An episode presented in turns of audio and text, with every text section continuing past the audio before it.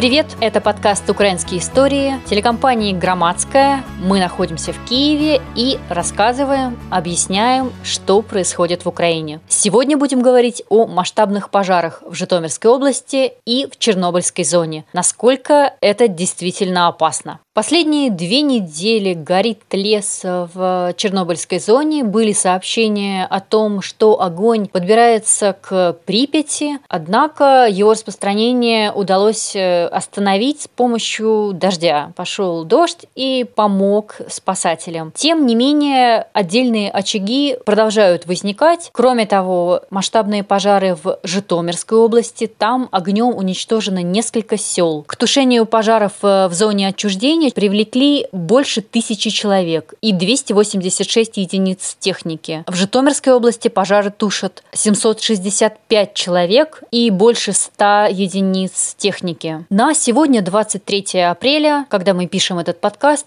пожары локализованы. Наши корреспонденты Таня Безрук и Колян Пастика отправились в Житомирскую область, посмотрели на то, что там сейчас происходит в зоне возгораний и пообщались с местными жителями. Мы сегодня поговорим э, с Таней. Таня, привет! Расскажи, что вы увидели, когда приехали вот в эти выгоревшие села? Мы были в трех поселках в Житомирской области, в Обрудском районе. Первый – это поселок Личманы и Магдин. Это одна сторона Обрудского района. Расстояние между этими поселками около полутора-двух километров. И Личманы, на самом деле, это был второй поселок, сразу мы заехали в Магдин, там ничего нету. Я пыталась понять, э, как были расположены дома в этом поселке, но это достаточно сложно, потому что э, в этих двух поселках только деревянные дома были, и месторасположение каждого из них можно понять по количеству пепла, которое сейчас просто на земле, и тому, где находится каменная печка. Вот ты просто идешь по огромному такому периметру,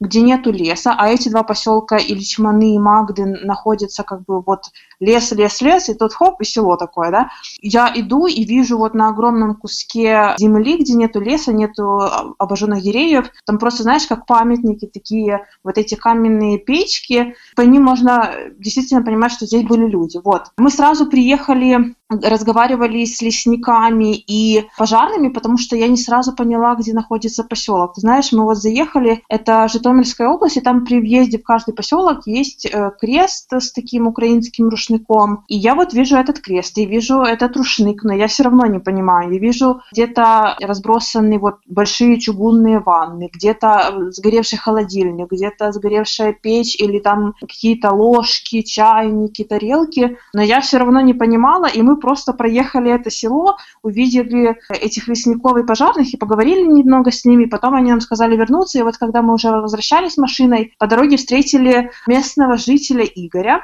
Игорь приехал в это село Магдин четыре года назад, он сам с области перевез в Магдин своих овец, и вот буквально, когда он их выпасал, это стадо овец в лесу, мы с ним разговаривали. У Игоря сгорел дом, сгорела машина, он сейчас живет в такой времянке, такая новая постройка, но видно, что она очень-очень, знаешь, такая хрупкая. У человека сгорели домашние животные, которые потребляли как пищу, там, куры, утки, кролики, у Игоря две коровы, которых он просто отпустил, и они потом вернулись. Но вы сами как-то пытались бороться с огнем, или это было бесполезно? Да, бесполезно, да. Там некоторые начали там чуть тише у них число. У нас э, верховой шел с, с ветром. Ну там на краю первая хата уже трещала, мы только выгнал трактор там и овец выпустил, а уже огонь не шел. Кто не успел выгнать там козы такое, да, пострадали. Кого кошка, кого кролики. Ну, трошки, да, кролики не заберешь, что в клетках сидят. Что, получается, сгорели, да? Да, да. В Магдине у вдовы Светланы после пожарища остались 7 овец, гуси, они приезжают на следующий день, ни курей, ни гусей, ни овец. Они пропасть не могли, потому что после пожара они оставались. Этот фактор тоже очень важен. Что, украли, вы думаете? Да. Мы, я не знаю, мы так предполагаем, но говорить, что украли, не знаю. Да сейчас до сих пор ищут. Мародерство начинается. И это все случилось 16 апреля, и в этот день его жена и дети, и он тоже с ними вместе, они отправились в одно село Гладковичи, это ближе к Овручу. Овруч – это районный центр. Они там должны были переночевать в местном доме культуры, но в тот же день они вернулись обратно. И рядом с этим селом Магдин, через два километра, как я говорила ранее, есть село Личманы. И оно пострадало гораздо меньше от пожара, чем Магдин, потому что в Личманах практически все уцелело. Уцелело, потому что жители Личманов не уезжали рано в Гладковичи, как они рассказывали, и окапывали вот просто Thought. Лопатой копали, подкапывали территорию вокруг своего дома. Интересно, что когда мы приехали в Личманы, то там э, священник в церкви проводил э, э, пасхальную службу, и на дверях церкви было написано, что закрыто, потому что карантин, но два священника, около десяти прихожан с хоругвами ходили вокруг церкви, потом священник всех поливал священной водой, и вот в этот же момент, когда мы приехали, там была еще пожарная машина из Житомирской области, они приехали туда в ночь 16 на 17 апреля, как они сами уже говорят, практически все сгорело, и местные жители говорят о том, что вот пожарные, пожарные очень поздно приехали. Когда мы приехали, они вместе с местными жителями тушили тлеющий торф. Это достаточно большая территория этого торфа была, и он не горит, но вот я стояла, у меня достаточно хорошие такие кроссовки с хорошей подошвой, но когда я стояла, разговаривала, я слышала тепло в ногах. Этот торф уже они не будут тушить, потому что это очень затратно, на это уйдет много времени, а этот торф дальше он не будет разгораться, не будет гореть, поэтому они на него так не очень обращают внимание, но местные жители все-таки переживают, они его там водой тушили, продолжают подкапывать дома, просто, знаешь, забивают и лопатами, и просто деревянными палками тлеющие места. Таня, а что говорят местные жители? Они собираются восстанавливать эти дома или они собираются переезжать? Вот в таких случаях, как у Игоря, у которого сгорело все имущество, не только дом, но и все животные, что он собирается делать? Знаешь, вот э, после Личманов и Магдина мы поехали как бы на другую сторону Обрудского района, в село Острова. Я это говорю сейчас, потому что ситуация очень э, отличается. Вот в этих островах э, местные жители, там из 25 домов сгорел 21, но местные жители, они как бы очень хвалят свою местную власть, нам удалось поговорить в островах с старостой ОТГ. Там три села в это ОТГ входят, и в том числе острова. Вот в островах уже сделали, знаешь, такой учет того, что потерь, там дома, какие-то участки, все, что люди потеряли. И нам э, этот староста сказал, что около полутора миллиона гривен людей с этих островов, с поселка, сейчас расселяют в другой поселок Млынок, потому что им негде жить. А в Личманах и Магдане ситуация отличается, потому что местные жители говорят, что их просто оставили, о том, что пожарные поздно приехали. В четверг после обеда начал гореть Магдин. Угу. Наши поехали мужчины туда, в это все пекло. Некоторые уехали, не буду говорить, некоторые остались в этом пекле. И когда рвались баллоны, а пожарные приехали с, с пустыми бочками. Они стояли смотрели, только охраняли лесхоз. Понимаете, а наши мужчины, не буду не хвалить, потому что хвалить наши нельзя. Они остались и это все тушили, понимаете тушили сами. Когда взрывались баллоны, дома горели. Это, это просто, говорит, мой муж говорит, я побывал в аду. Это не перед А потом они уже сюда приехали в мы начали уже отбивать дома. Приехала пожарная машина в Магден, все пьяные и без воды. Приехали, зачем приехали вообще? Зачем? Не, просто у нас... Посмотри, тё... что загорело все. Тетя в Бердичеве, моего мужа, звонила, э, я не знаю, в МЧС. Они сказали, девушка, не занимайте, пожалуйста, линию. Мы с детьми, с коровами шли вот туда, в сторону Гладкович. Эвакуации практически никакой не было. Сейчас люди с Магдена живут у людей с Личманов, и все они, те, с кем я разговаривала, в основном мужчины, они настроены так, о том, что они не будут никуда переезжать, они собираются отстраивать, но в то же время они говорят, что никто и там из э, представителей власти к ним не подходил и не предлагал эту помощь. Приходили люди из сельского совета, смотрели, какие потери.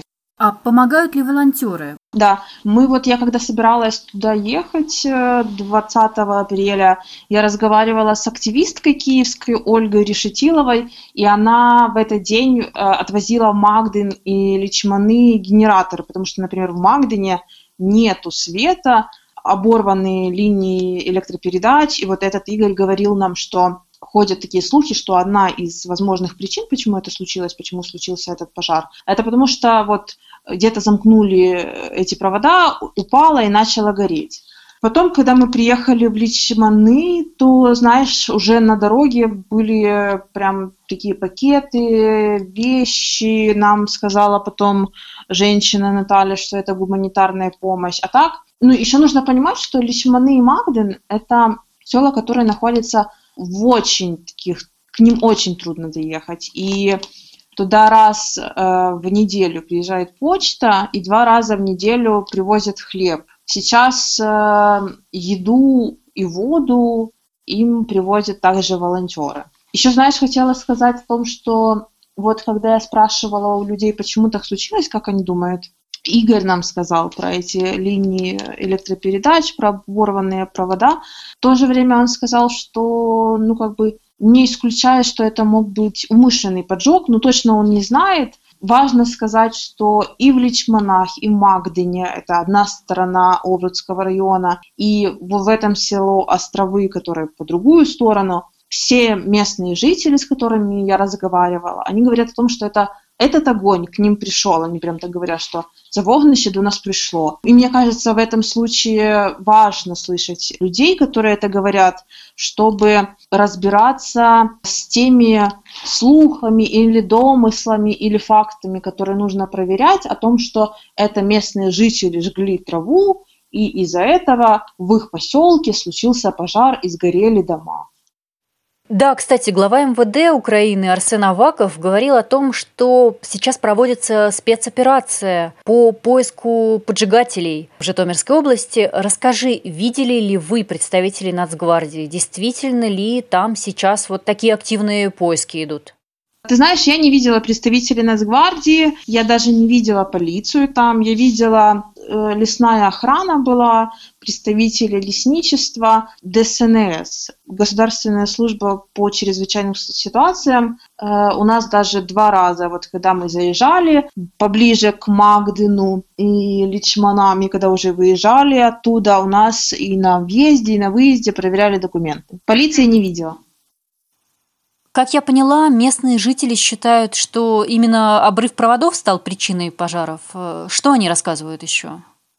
ну как, они не то чтобы считают, вот такие слухи, знаешь, когда ты не знаешь э, точной версии, а их за вот уже 16-го начался пожар, за, там за 5-6 дней несколько, и одна из них была проблема с линиями э, электропередач, вторая о том, что кто-то где-то жег на кладбище траву, из-за этого потом дальше начался пожар. И третье о том, что это был умышленный поджог, потому что в этом лесу есть и газ, и янтарь, и чистой земли без деревьев, без леса можно быстрее получить какую-то прибыль, нежели там 50 лет выращивать лес и потом только его рубить. Вот такие версии слышала в Личмонахе Магдене, а в островах на самом деле никто не знает. Больше было непонимания и возмущения, чем вот каких-то версий, почему так случилось.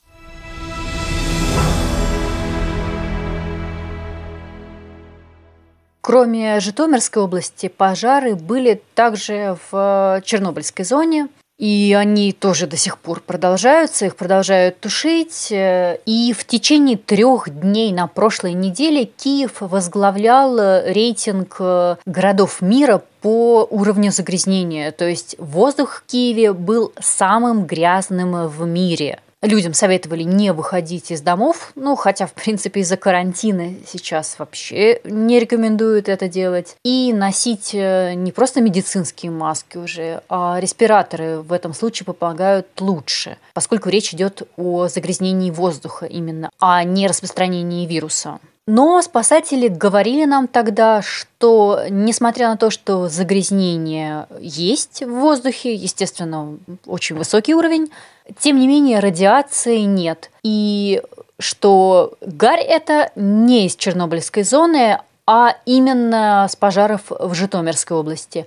Таня, когда вы приехали, заметили ли вы запах гари и поняли ли вы, что это действительно оттуда пришло на Киев?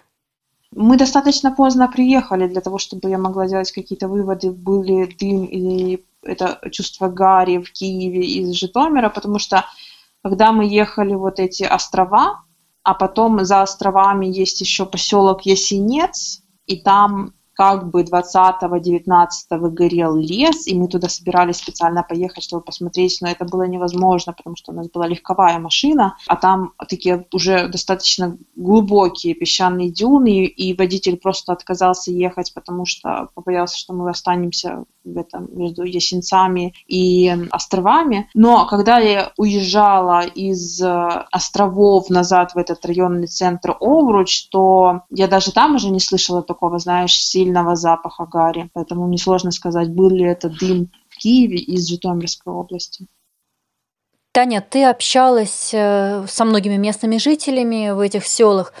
Может быть, какая-то история запомнилась тебе больше других? Уже когда мы ехали из Ясенцов назад в острова, хотели немного подснять там и кладбище обгоревшее, и вообще сделать такие панорамные какие-то съемки. Я ходила вокруг Дома культуры, снимала на телефон себе просто, там, знаешь, для Инстаграма Громадского, для своего Инстаграма. И идет женщина. Ну, я думаю, я не буду уже никому приставать, потому что, знаешь, и так приезжаешь в село, сразу пытаешься кого-то найти, спросить, как дела, пожары, сгорел ли у вас дом. Мы просто с ней поздоровались и как-то разошлись. А потом я стояла уже возле дороги, тоже снимала, и эта женщина, с которой мы поздоровались, крикнула, а, Мария Турбел, это женщина, с которой мы разговаривали, и вот эта женщина, с которой мы поздоровались, она кричала «Привет, ты уже едешь домой?» Она ей что-то ответила, и у нас завязался разговор с этой женщиной. Оказалось, что эта женщина, ее зовут Ганна, ей 57 лет, и она уже 4 года не живет в островах, она живет в селе Мажуры, это тоже Оврудский район, а в этом селе, в этих островах, она прожила 35 лет. Она 35 лет работала библиотекарем в местном доме культуры, клуб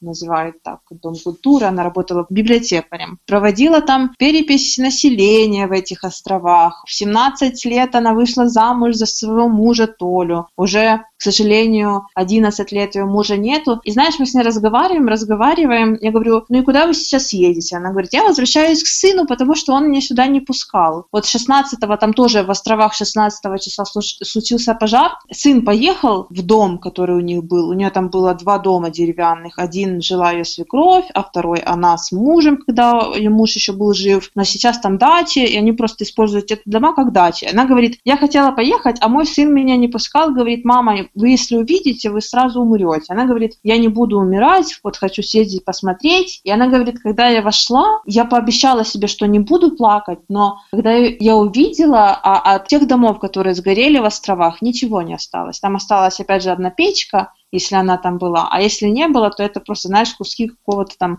шифера или, я не знаю, пружины от диванов, кроватей, какие-то там чайники, вообще ничего нету. И она говорит, вы знаете, я прожила в этом доме 35 лет. Я там в чем-то себе отказывала, чтобы отложить деньги и купить этот дом. Там были мои любимый диван, буфет, стол, кровать, тумбочка. У меня был гараж. Я там, э, она рассказывала, что она вспахивала землю вот, э, вокруг этого дома. И, знаешь, мне очень запомнилось, она сказала, все говорят, что это не жилые дома, но как же не жилые, если у каждого из этих домов есть хозяин. И я знаю всех людей, которые здесь есть, которые жили, которые умерли. И она такие слова сказала, я даже даже здесь прописано, и я хочу, чтобы меня здесь хоронили. Вот она настолько...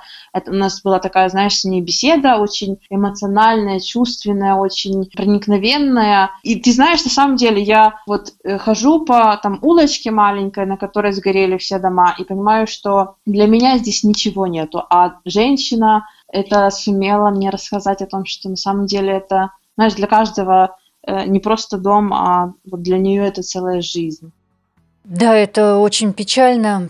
К сожалению, спасатели говорят о том, что из-за сухой весны, маловодной, из-за того, что зимой не было снега, очень много сухостоя, и пожары могут повторяться. Мы будем надеяться, что спасателям, службам удастся сделать выводы из вот этой ситуации, и последствия их будут минимальными. Это был подкаст «Украинские истории». Слушайте нас на всех платформах.